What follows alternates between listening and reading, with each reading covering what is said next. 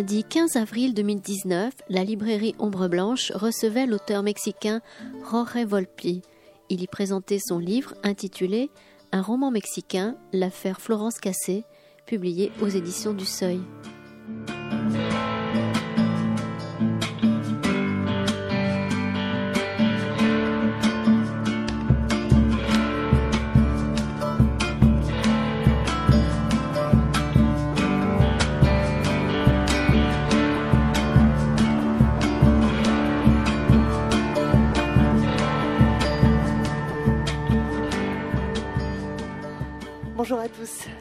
D'être euh, venus assister à cette rencontre euh, avec Georges Volpic. Nous sommes très heureux d'accueillir à nouveau à la librairie. Georges, bonjour. Vous venez nous parler de votre dernier ouvrage qui est sorti la semaine dernière, qui s'appelle Un roman mexicain euh, et qui aborde l'histoire de Florence Cassé, cette Française qui a été arrêtée au Mexique et condamnée pour enlèvement au départ. alors j'aimerais d'abord, si vous voulez bien, peut-être que vous nous racontiez à votre façon, que vous nous synthétisiez cette affaire et que vous nous disiez surtout ce qui vous a intéressé, pourquoi vous avez voulu vous emparer de cette histoire pour en faire ce roman mexicain qui n'est pas un roman, mais nous en reparlerons après. Euh, bonjour, merci d'être là. Euh, et surtout, merci à Ombre Blanche. Je suis très content de venir. C'est la deuxième fois que je viens. Et c'est une magnifique librairie et, je suis très heureux aussi d'être à Toulouse à nouveau. Et bon, j'imagine que beaucoup parmi vous vous rappelez un petit peu de l'affaire Cassé, mais quand même, je vais vous raconter très rapidement l'histoire. Le 9 décembre 2005, les deux chaînes les plus importantes au Mexique ont annoncé qu'ils allaient faire une transmission euh, en direct, en live, de la capture, de l'arrestation de deux kidnappeurs, Israël Bayarta et Florence Cassé, et la libération de trois otages, une jeune femme avec son fils et un jeune de 23-24 ans. Et bon, ça, c'était absolument inouï à l'époque au Mexique. C'était très impressionnant de savoir qu'on allait voir en direct une opération de la police euh, de cette envergure. Et pendant deux heures et demie, on a vu ça. C'était la police qui est arrivée dans une propriété au sud de Mexico. Ils sont entrés dans la propriété et ils sont arrêtés, soit Florence Cassé, que son compagnon, que son compagnon à l'époque, Israël Bayarta. Et pendant deux heures et demie, euh, les journalistes de ces deux chaînes de télévision, Televisa et TV Azteca, se sont promenés dans cette propriété du sud de Mexico.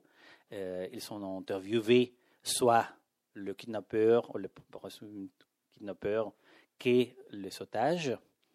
Et enfin, Florence Cassé et Israël Vallarta sont arrêtés et envoyés en prison.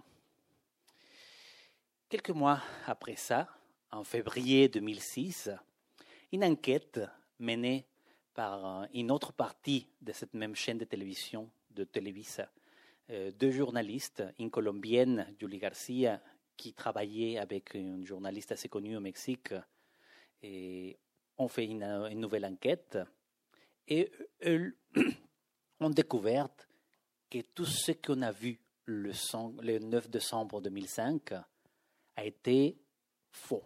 C'était une mise en scène préparée par la télévision en complicité avec la police. C'est-à-dire qu'elles ont trouvé que nous, les Mexicains, nous avons inventé les fake news avant la lettre. Parce que oui, pendant deux heures et demie, on nous a dit que ça c'était vrai, on nous a dit que c'était une opération réelle, et ça c'était faux. Euh, ces deux journalistes ont fait un programme et un reportage autour de ça pour montrer justement euh, les montages, la mise en scène de la police. Et euh, Denise Merker, cette journaliste, a invité au plateau de son programme le chef de la police qui a fait cette mise en scène pour, parce qu'elle voulait qu'il réagisse au reportage qu'elle avait préparé. Et à ce moment-là, oui, le chef de la police est là-bas. Il, regarde le reportage, il dit que ça c'est faux et il invente un autre mensonge. Pour cacher le premier mensonge, c'est-à-dire la mise en scène, il invente que ce qu'on a vu à la télévision, c'était une reconstruction faite parce qu'il dit euh, Israël et Florence avaient été arrêtés à 5 heures du matin. À cette heure-là, il n'y avait pas de journalistes. Et quand les journalistes arrivent, dit le chef de la police, il lui demande de faire une euh, reconstitution de ce qui s'est passé avant l'arrivée de la presse. Ça, c'était déjà énorme. C'est-à-dire le chef de la police en reconnaissant euh, un mensonge de telle. Mais quand même, c'était un autre mensonge parce que c'est bien probable que Florence et Israël ont été arrêtés les jours précédents, c'est-à-dire les jours avant de ce qu'on a vu à la télévision. Mais en même temps, au plateau était le chef de la police. Et tout d'un coup, on ne savait rien que ça, ça allait se passer. Le chef de la police ne savait pas. Florence Cassé appelle les plateaux directement de la prison. Et Florence Cassé crie énormément et lui dit au chef de la police qu'il ment, qu'elle avait été arrêtée justement les jours précédents. Donc à ce moment-là, cette affaire devient aussi une affaire personnelle entre le chef de la police et Florence Cassé. Parce que lui a été humilié en direct, en live, à la télévision, directement par cette jeune Française. Et, et ça, c'était vraiment très bizarre, parce que c'est bien probable que si elle aurait été mexicaine, elle n'aurait pas fait ça, parce qu'une Mexicaine aurait su que la vengeance possible du chef de la police aurait été énorme euh, avec cette humiliation publique en direct à la télévision. Mais quand même, Florence Cassé a appelé à son droit à la parole et a dit qu'elle était innocente et qu'elle avait été arrêtée le jour précédent. À partir de ce moment-là commence la première partie de cette affaire, que c'est une partie tout à fait policière. Euh, la, le scandale qui est déclenché par ce euh, reportage qui montre les contradictions de la police ne suffit pas pour libérer soit Florence qu'Israël. Donc le procès continue avec l'intervention toujours des pouvoirs politiques pour essayer de condamner soit Florence qu'Israël. Un certain point, l'ambassade de France au Mexique commence à s'intéresser à l'affaire Cassé et à un certain moment, ce n'est pas simplement l'ambassade du Mexique, mais aussi le président Sarkozy qui est intéressé à l'affaire. Sûrement vous vous rappelez qu'à cette époque-là, le président Sarkozy avait euh, été très intéressé à la libération d'Ingrid Betancourt en Colombie, qui était otage de, de la guérilla en Colombie, et elle était libérée. Et justement, il, euh, Sarkozy, le président Sarkozy a profité pour en parler avec Ingrid Betancourt, qui est venue en France euh, justement pour rencontrer sa famille française.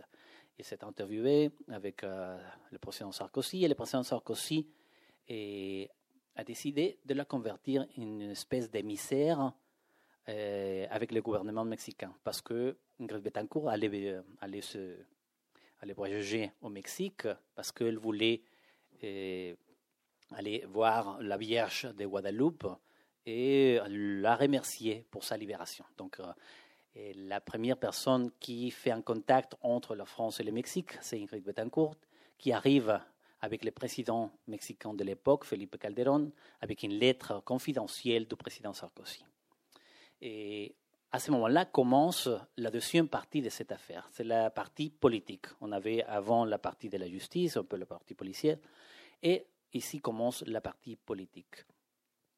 Et les deux présidents, Calderón et Sarkozy, euh, s'avaient rencontrés pour la première fois quand tous les deux étaient des élus. Mais, et tout à fait, à ce moment-là, ils se sont entretenus très bien parce que plus ou moins, ils avaient la même idéologie et ils avaient même le même euh, idéaux en ce qui concerne la sécurité surtout.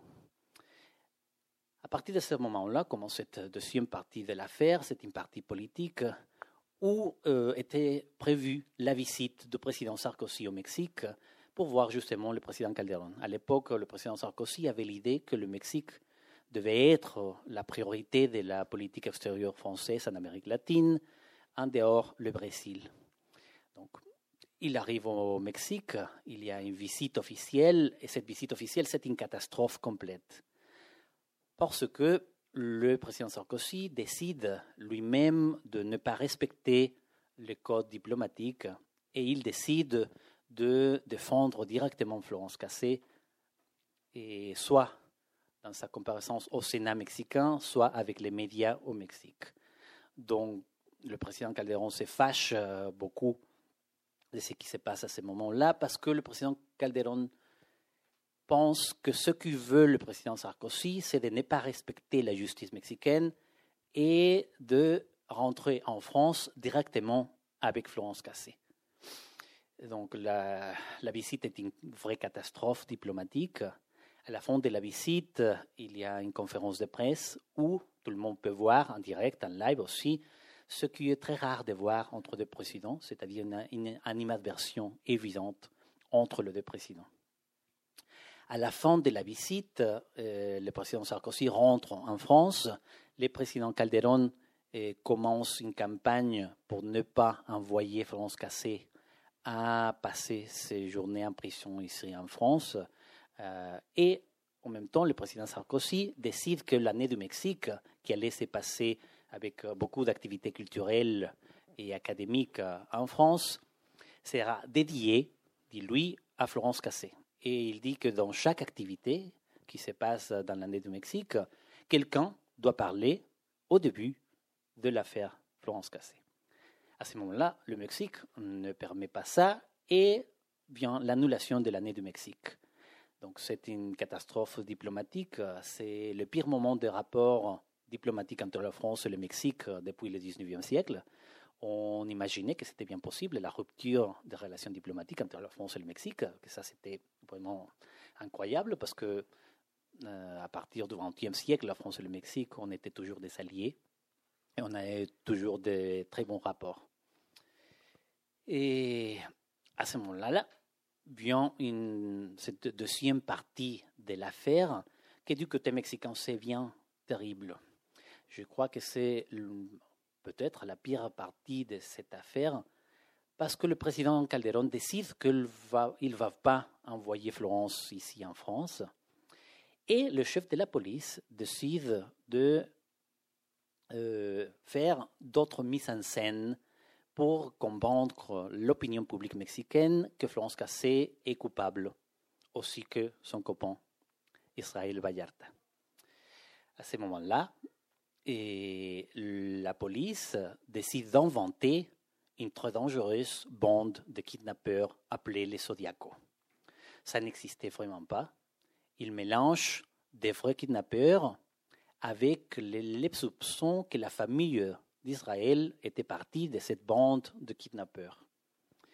Et à un certain moment, la police décide d'arrêter et de torturer aussi la famille d'Israël pour prouver que Florence Cassé n'était pas seulement euh, au courant de ce qui s'est passé avec les crimes de son copain Israël, mais qu'elle était le cerveau de la vente.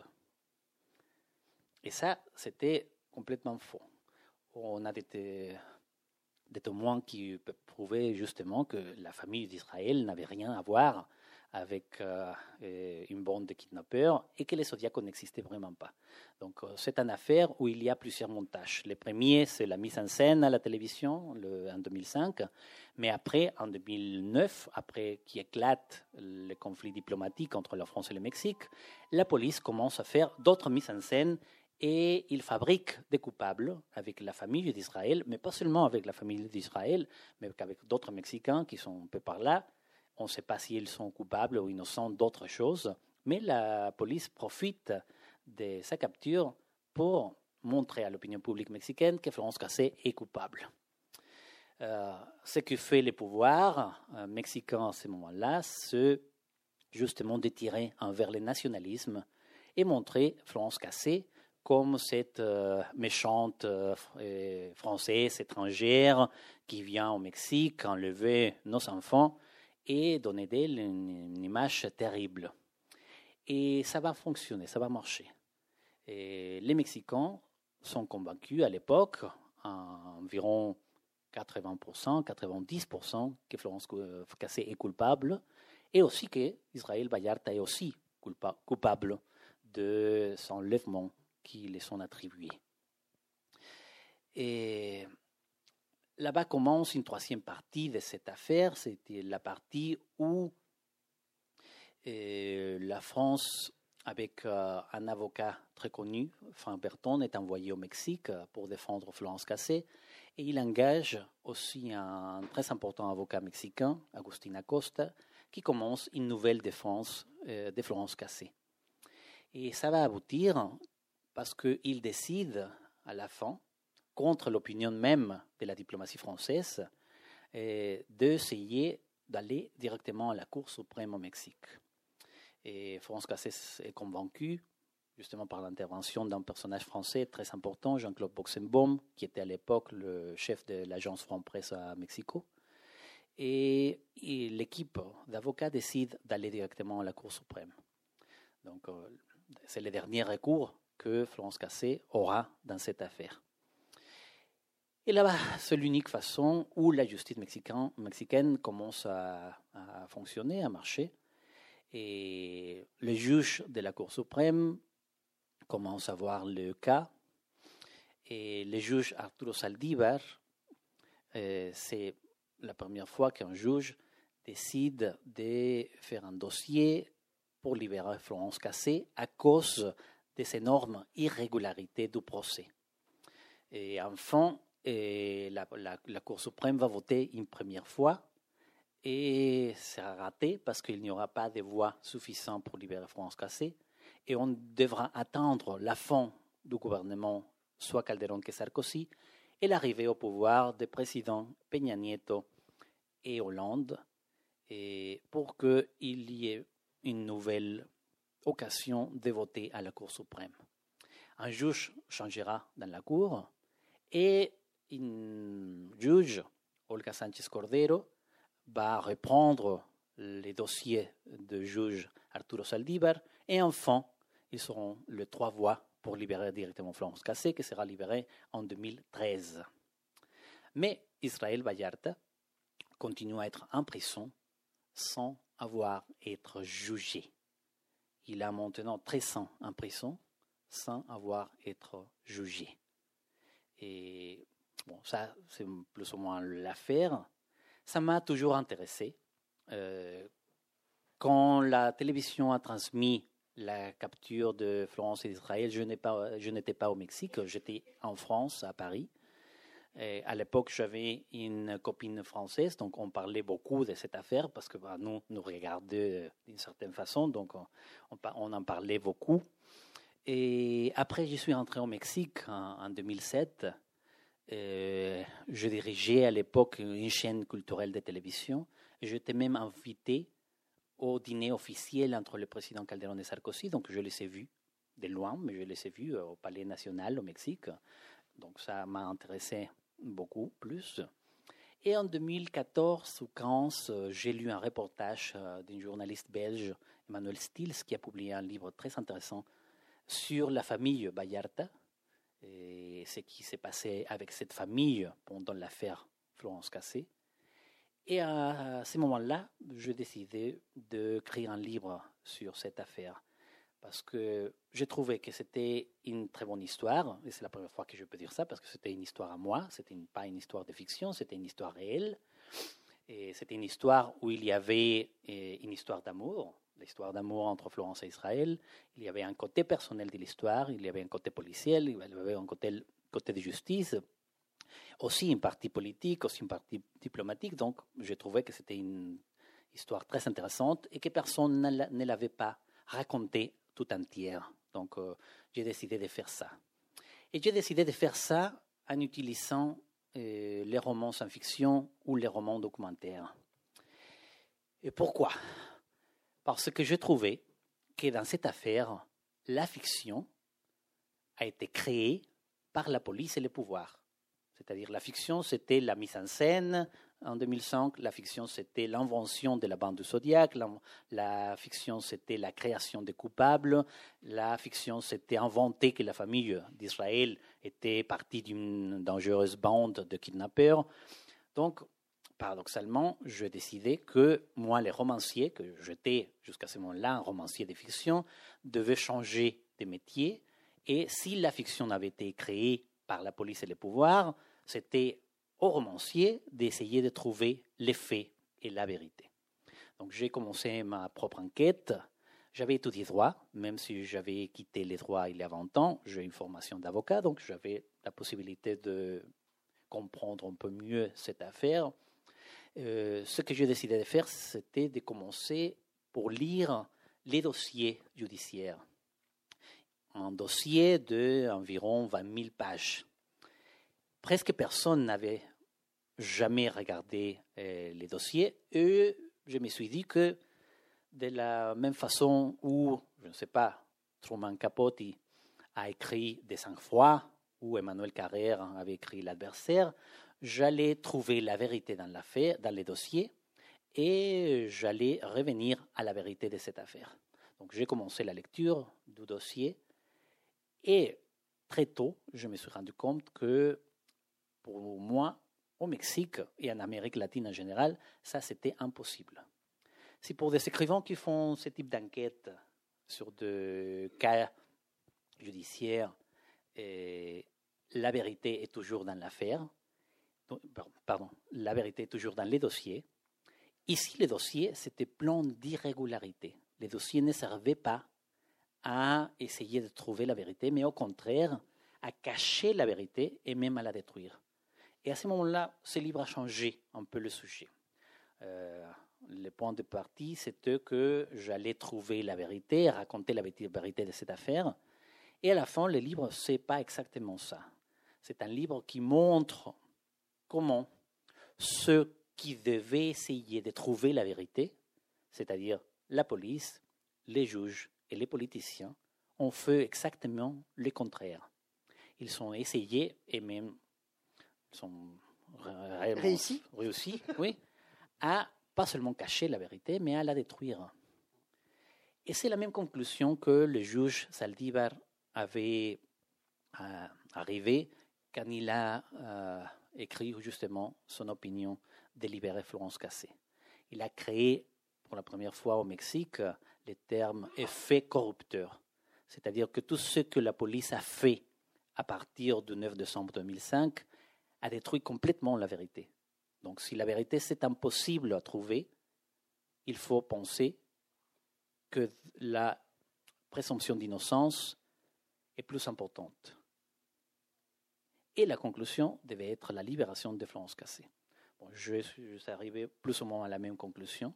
Et je pense que la même chose doit s'appliquer à Israël Vallarta. C'est-à-dire, si la vérité a été complètement détruite, il faudrait le libérer. Mais ici, ce qu'on a vu, c'est qu'il y a jusqu'ici deux types de justice au Mexique. Une justice qui a libéré Florence Cassé parce qu'elle était française et parce que euh, sa nationalité a déclenché cet euh, conflit diplomatique entre la France et le Mexique. Et au contraire, qu'Israël Vallarta, comme il était mexicain, il continue en prison et personne ne s'intéresse à son histoire. Vous dites à plusieurs reprises dans le livre d'ailleurs que plus Florence Cassé est mise en lumière et soutenue, et plus Israël Valarta disparaît, et, plus, et, moins on veut le voir et veut s'intéresser euh, à son cas. C'est ça. Ce que paradoxalement, cette affaire est en même temps ordinaire et extraordinaire. Il est une affaire extraordinaire à cause de la nationalité française de Florence Cassé. Si elle n'aurait été pas française, on ne saurait rien de cette affaire serait une affaire comme n'importe quelle autre au Mexique. Mais en même temps, c'est une affaire ordinaire. Et c'est ça qui m'a troublé beaucoup. Parce que, bon, je pouvais l'imaginer, mais en faisant la recherche et l'enquête, je me suis rendu compte que ce qui s'est passé avec l'enquête et la recherche euh, qui a fait la police contre Florence Cassé, c'est la chose qui se passe normalement au Mexique dans toutes les affaires. Et ça, quand vous avez fait vos études de droit, vous n'aviez pas déjà conscience de ça? Oui, c'est-à-dire, on a une certaine conscience de ça, mais je n'imaginais pas à quel degré c'était possible de euh, hmm, troubler complètement la justice. Donc, euh, pour moi, les livres ont changé une autre fois quand je me suis rendu compte de ça. Je n'avais jamais imaginé d'écrire un roman engagé. Quand j'étais jeune, je pensais que les romans engagés étaient démodés et que c'était une chose du passé. Mais à un certain moment, là, je me suis rendu compte que oui, je voulais raconter cette histoire, la, raconter de la meilleure façon possible, mais aussi que je devais dénoncer ce qui s'est passé dans mon pays au niveau de la justice. Une justice qui n'existait pas. Le pire problème de mon pays, c'est la justice. Dans un pays avec euh, une violence énorme, qui a été déclenchée justement à cause de la guerre contre les narcotrafiquants et déclenchée par le président Calderón, la justice n'existe pas vraiment. C'est une justice qui protège toujours les hommes de pouvoir. C'est une justice où la corruption est dans tous les niveaux. Et c'est une justice où la torture est normale comme pratique de la police. Donc, quand je regardais tout ça, oui, j'ai décidé que ce roman-là serait aussi un roman engagé, un roman de dénonce envers le système de justice de mon pays. Et en plus, vous, vous dites, et je pense que la plupart des, de, nos, de nos lecteurs ici ne le savent pas, que le système juridique mexicain n'était pas régi par le principe fondamental de la présomption d'innocence. À l'époque. En 2008, euh, il y a eu une réforme euh, à la Constitution qui, maintenant, défend la présomption d'innocence. Mais en 2005, ça n'existait pas. Vous appelez votre, votre ouvrage un roman mexicain. Euh, vous nous l'avez dit tout à l'heure, vous le dites au début de l'ouvrage, c'est un roman documentaire ou roman sans fiction. Euh, ce besoin de mettre roman mexicain dans le titre, est-ce que c'est pour dire justement l'invraisemblable vérité, enfin cette espèce de, de réalité que vous décrivez pendant, pendant tout votre ouvrage, euh, qui ne devrait être que de la fiction normalement oui, bon, le, titre en espagnol euh, du livre, c'est un roman criminel. Mais le titre était déjà pris en France et en Italie, et on a décidé de changer les titres. Et c'était le traducteur qui a suggéré de renommer les livres en roman mexicain. Et j'étais d'accord. Parce que pour moi, j'avais écrit plusieurs romans, la majeure partie sont traduits en français, et toujours été des romans qui se passent euh, aux États-Unis, en Allemagne, en France, euh, en Russie. Ça m'intéressait beaucoup avant. Mais j'ai toujours rêvé d'écrire un roman mexicain. Je ne savais pas que ce livre allait devenir mon roman mexicain, c'est-à-dire la façon où j'écris sur le Mexique à travers l'histoire de Florence Cassé et d'Israël Vallarta. C'est ma façon d'écrire sur mon pays pour la première fois un roman, un roman sans fiction, un roman documentaire, mais quand même, c'est l'histoire la plus mexicaine que j'écris.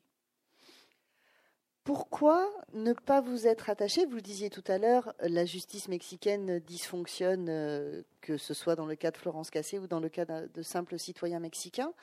Euh, pourquoi ne pas vous être attaché plus généralement à, un cas plus lambda et peut-être moins spectaculaire que celui de Florence Cassé pour dénoncer ces dysfonctionnements parce que cette affaire, justement, comme je disais, c'est ordinaire et extraordinaire, et parce que c'est une affaire qui montre pas seulement la corruption normale du système de justice, mais aussi l'intromission de la politique et du pouvoir dans les affaires de justice.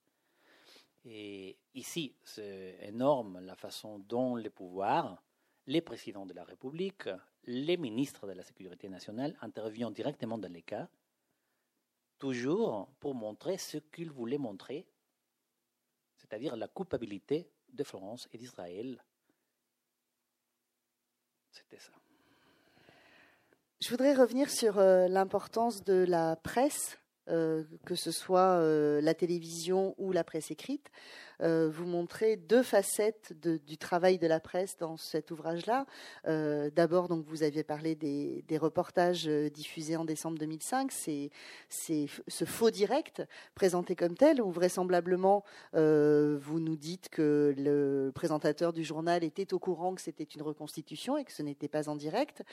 et en même temps, presse qui va donc euh, pervertir complètement l'enquête, qui va euh, poser les choses de façon tellement brutale, effectivement, que la, possibilité d'innocenter euh, Florence Cassez et Israël, Israël devient presque impossible après. et en même temps, c'est la presse qui va les sauver, d'une certaine manière. parce que vous racontez comment un certain nombre de journalistes étrangers vont faire campagne pour démontrer pas forcément l'innocence de Florence Cassé, mais plutôt effectivement les irrégularités. Euh.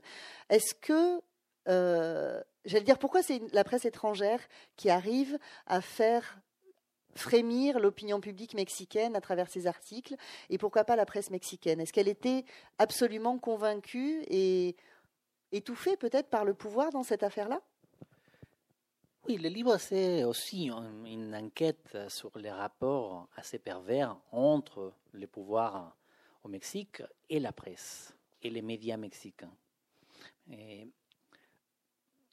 C'était tout à fait normal ce qui s'est passé ces jours-là. C'est-à-dire, c'était tout simplement beaucoup plus grand ce montage, cette mise en scène de ce et de transmission en disant qu'il était en direct, en live mais c'était tout à fait normal que la police fabrique des coupables, change les preuves, euh, montre le criminel un jour ou des jours après les avoir arrêtés. Ça, c'était normal à l'époque. Et la presse ne faisait rien. Et il y avait un rapport assez pervers, comme je vous ai dit, euh, justement entre les pouvoirs et les médias. Les médias voulaient avoir toujours l'argent que l'État envoyait à la presse à l'époque en termes de publicité. Et en revanche, la, la, presse était accoutumée à soutenir les vérités officielles du pouvoir. Donc, mais dans cette affaire, c'est ça qui s'est passé le jour du montage, le jour de la mise en scène. Mais comme je viens de raconter ici, quand même, il y avait une partie de la presse mexicaine, pas seulement de la presse étrangère, mais aussi de la presse mexicaine, qui a réagi bien envers cette euh, construction du pouvoir. Et c'était la première enquête qui était menée par une journaliste colombienne qui travaillait avec une journaliste mexicaine et qui ont montré justement que c'était un faux direct. Donc c'est-à-dire, ça, c'était la presse mexicaine aussi.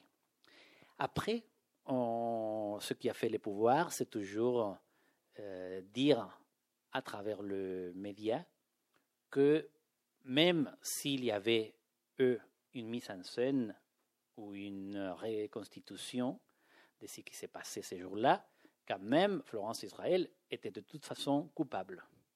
Et l'opinion publique euh, a acheté justement cette vérité officielle et l'a cru, même, je, je, trouve que même maintenant, la majeure partie des Mexicains continuent à croire que Florence et Israël sont coupables.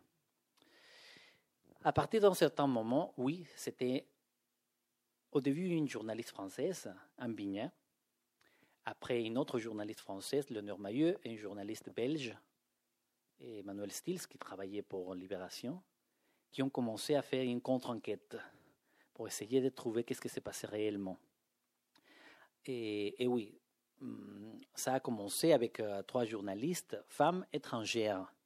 Mais après, il y a eu aussi des journalistes mexicains qui ont commencé à lire les dossiers et à voir les irrégularités du procès. C'est-à-dire, ce n'est pas, pas la presse complète au Mexique euh, qui est toujours liée au pouvoir. Il y a aussi une petite presse indépendante. Il y a des journalistes qui ont fait un bon travail euh, à l'époque et qui ont commencé à montrer les irrégularités du procès. J'aimerais qu'on revienne sur les enlèvements. Euh, parce que c'est peut-être aussi une façon d'expliquer l'ampleur qu'a pris cette histoire et ce que vous nous rappeliez, c'est-à-dire comment l'opinion publique euh, est restée sur le fait que Florence Cassé et Israël Valerta étaient forcément coupables, quels que soient les moyens que la police ait utilisés pour le prouver, d'une certaine manière. Euh, est-ce que vous pouvez nous raconter justement la situation mexicaine avant 2005 par rapport aux enlèvements? Quel phénomène c'était dans la société mexicaine et comment ça se manifestait? Oui, et cette affaire commence en 2005 où le Mexique était une autre Mexique était une Mexique qui se rassemble pas au Mexique qu'on a maintenant. Pourquoi? Parce qu'à l'époque, l'unique problème de sécurité qui troublait les citoyens mexicains, c'était les enlèvements. Donc, il y avait eu vraiment beaucoup de enlèvements, à Mexico surtout. Et c'était des enlèvements pas tout simplement comme avant ou comme ailleurs, de hommes d'affaires ou de hommes riches, mais les enlèvements ont commencé à être aussi de la classe moyenne, de mères et pères de famille, des étudiants. Et ça a déclenché une vraie crise de sécurité pour le gouvernement du président Vicente Fox, qui était le premier président démocratique du Mexique à l'ère moderne. Et c'est à ce moment-là que la police décide de faire cette mise en scène pour essayer de prouver sa efficacité. C'était justement ça bon, l'affaire est déclenchée par une vengeance, on peut en parler de ça après. C'est-à-dire, on croit que Israël et Florence euh, étaient liés à un homme d'affaires mexicain. C'est la thèse que vous avancez. Oui, c'est ça. Et peut-être ça a déclenché la vengeance contre eux. Et ils ont été arrêtés justement à cause de cette vengeance de cet homme d'affaires euh, qui travaillait avec le frère de Florence Cassé. Mais quand même, à un certain moment, la police a entre ses mains Florence et Israël.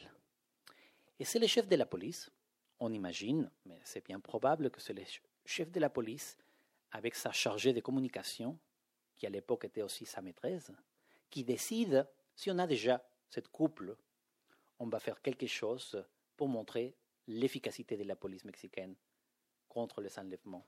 Et c'est à ce moment-là que la police décide de faire cette mise en scène, cette énorme mise en scène, pour essayer de changer l'image que la police mexicaine avait à l'époque de ne pas pouvoir euh, éviter euh, les enlèvements. Parce que vous nous rapportez, euh, alors vous, il y a une masse de documentation, on sent absolument énorme. Vous parliez des milliers de pages du dossier. il y a aussi tous les tous les témoignages d'Israël Valarta, tous les interrogatoires, toutes les déclarations qu'il a faites face au juge à chaque fois qu'il était convoqué, même s'il n'a pas été jugé. les rapports médicaux également qui attestent de la torture. Euh, y a, euh, vous retranscrivez intégralement une déclaration d'Israël Valarta qui est absolument insoutenable sur ses conditions d'arrestation et de traitement en prison. C'est des documents qui ont été euh, qui étaient accessibles au public parce qu'on a l'impression que tout le monde reconnaît la torture. Les médecins officiels, après les interrogatoires, disent Je constate qu'Israël Valarta a été torturé et on continue, il ne se passe rien, les enquêteurs ne sont pas punis. Comment est-ce que c'est possible? C'est terrible, hein, c'est incroyable.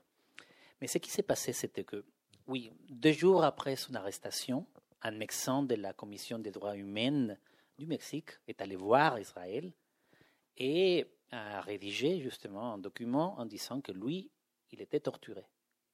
Qu'est-ce qui a fait la police Mais pas simplement la police, aussi les juges, avec ces dossiers de ce médecin, l'ont perdu pendant deux ou trois années? Donc maintenant, il est dans les dossiers. Mais à l'époque, ça a été volontairement perdu par les juges pour ne pas montrer la torture d'Israël. J'aimerais qu'on revienne à ce personnage euh, Margolis que vous avez euh, évoqué brièvement tout à l'heure. Euh, je suis troublée, vous, faites en, début de roman la, liste des, personnes du drame, et Margolis, vous le, vous le nommez comme le conspirateur. Euh, donc qui est quand même une affirmation euh, forte. Euh, dans votre enquête, parce que c'est une enquête, vous le disiez, vous, vous pensiez trouver la vérité, on voit effectivement cet homme d'affaires apparaître à plusieurs reprises. Alors, pour, euh, pour être bref, sans dévoiler tout le, tout le livre, il est en affaire avec le frère de Florence Cassé, qui va s'installer au Mexique et faire du business. On sent que c'est un personnage un peu trouble, effectivement. Il y a des histoires d'argent, sans doute euh, l'un veut arnaquer l'autre, et, euh, et vous, vous vous posez dans votre, dans votre livre la possibilité effectivement d'une vengeance de Margolis vis-à-vis de, de Florence Cassé et d'Israël Valarta. Sébastien Cassé. Voilà, Sébastien Cassé. Euh, vous avez l'air, je, reviens sur le fait que vous le citiez comme conspirateur au début. Euh, dans les premières pages, l'appeler conspirateur, pour moi, c'est être sûr qu'il est coupable. Vous êtes beaucoup plus prudent après dans le développement du livre. Est-ce que vous pensez intimement que c'est lui qui est à l'origine de toute cette histoire Oui, je crois qu'il est à l'origine. C'est l'unique personnage qui est lié à tous les autres personnages de cette affaire, c'est-à-dire à Florence, à Israël, au chef de la police, au sous-chef de la police. Et, aux enlèvements aussi. Et aux enlèvements, c'est bien possible aussi. Il, vend des, services de protection aux personnes. Oui, On sait qu'il avait un problème direct avec Sébastien Cassé. C'était un problème d'argent. Et on sait que Sébastien avait demandé en justice Margolis et on sait que apparemment il avait cédé et il avait payé, on ne sait pas très bien combien d'argent, à Sébastien. Ça doit deux ou trois jours avant l'arrestation de Florence et d'Israël. Et on sait, et ça c'est la, preuve, l'indice le plus intéressant, on sait bien, ça c'est pas une euh, hypothèse, on sait que les jours de l'arrestation, Margolis était au bureau de la police où Florence et Israël ont été amenés après avoir été arrêtés. C'est-à-dire, il y a vraiment des indices qui nous parlent qu'il était vraiment à l'origine de cette affaire. Ou en tout cas extrêmement impliqué. Oui. Vous le mettez à l'origine. Oui, je crois à l'origine, mais au moins, oui, très impliqué. Mm. En même temps, vous êtes très, euh, j'allais dire, très prudent dans votre, dans votre livre. Euh, vous, ne, vous ne donnez pas votre opinion sur l'innocence ou la culpabilité de Florence, de Florence Cassé ou d'Israël Valarta. Euh, je rappelle ce que vous disiez tout à l'heure. Florence Cassé ne rentre pas en France parce qu'elle est déclarée innocente. Elle rentre en France parce que la Cour, euh, la Cour suprême déclare un vice de procédure, euh, pour le dire rapidement, dans son arrestation et le non-respect de ses droits en tant que citoyenne, citoyenne étrangère. Mais donc elle rentre. Elle a écrit des livres disant qu'elle était innocente, mais le mystère reste entier. Est-ce que pourquoi n'avez-vous pas pris plus position dans le roman je Enfin, dans le livre, c'est pas un roman. Oui, dans le roman. Je ne voulais pas les faire, justement. Je voulais raconter les faits, au moins les faits qu'on a pu constituer.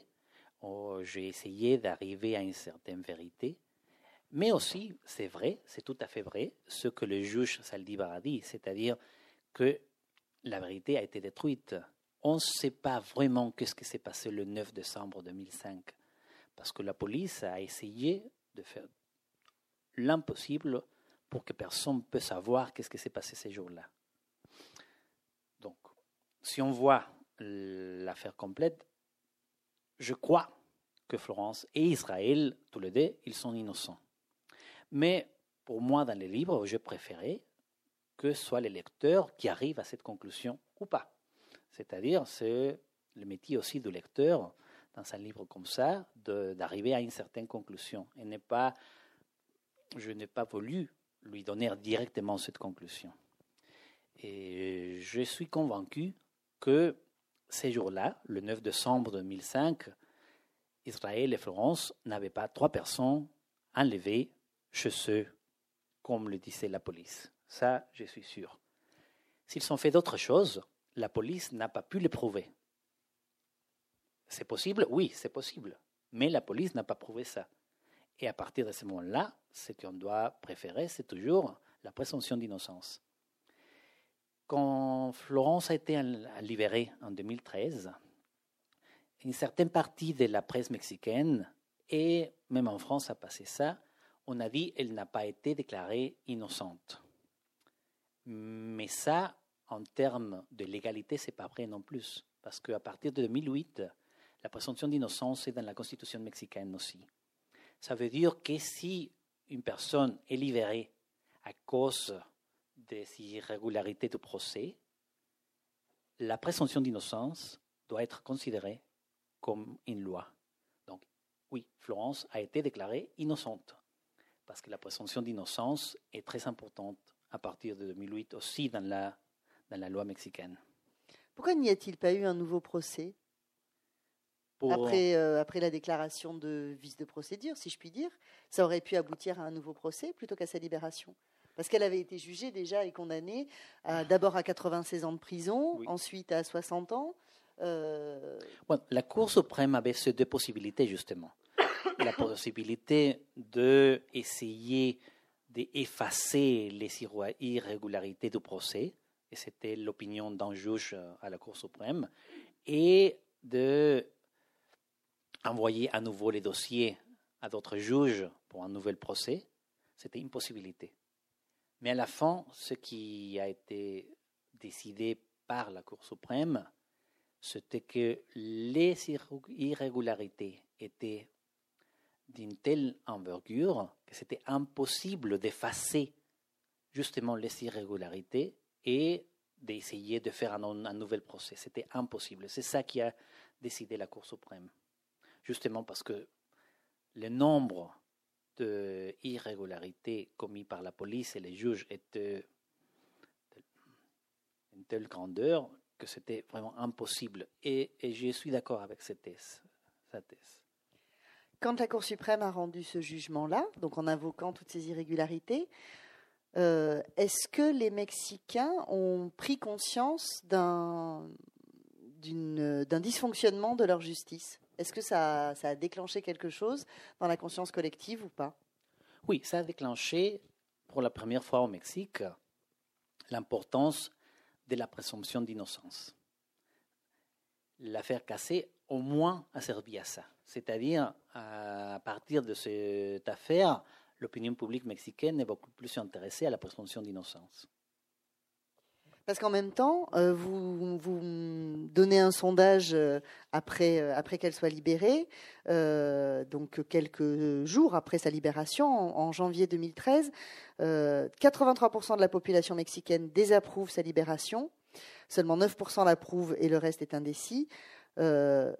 56% estiment que les responsables du montage devraient être punis et 30% que ce n'est pas nécessaire, ce qui est quand même considérable et 83% que la Cour suprême protège les délinquants plus que les victimes.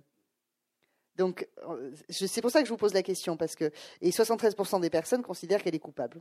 Euh, mais ça, on a bien compris que de toute façon, aux yeux des Mexicains, je crois qu'elle n'aurait jamais, elle ne trouverait jamais grâce. Mais avec un sondage pareil, je voilà, je me demandais si ça avait pu euh, faire avancer quelque chose ou pas dans la société mexicaine. Oui, un cas, à la fin montre l'importance justement de cette affaire qui, dès le début, montre justement la perversité du rapport entre, le, entre la presse mexicaine et les pouvoirs. Ça, c'était à l'origine de l'affaire, c'est-à-dire avec la mise en scène, avec le montage, on voit justement ces rapports entre la presse et les pouvoirs.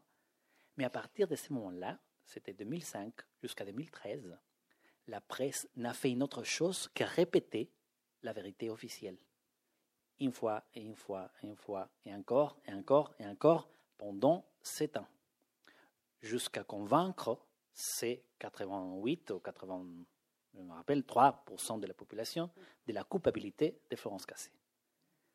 Donc, justement, c'est la façon de montrer que ce n'était pas un simple montage à l'origine de l'affaire, mais que pendant sept ans, et même jusqu'à aujourd'hui, a été une continuation de cette mise en scène que la presse a répétée parce que les pouvoirs voulaient ça.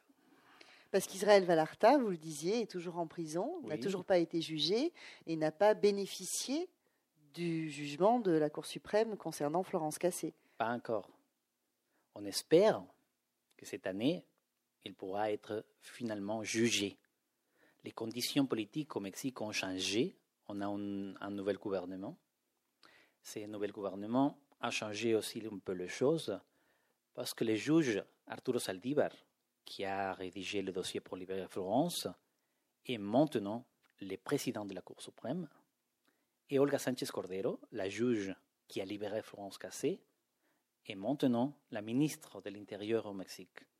Donc, finalement, on voit la possibilité qu'Israël soit jugé cette année-là, et on voit, on envisage la possibilité que le précédent de Florence, qui a été libéré à cause des irrégularités du procès, va bénéficier Israël pour qu'il soit libéré cette année ou l'année prochaine. Georges Volpi, merci beaucoup pour cette intervention. Merci.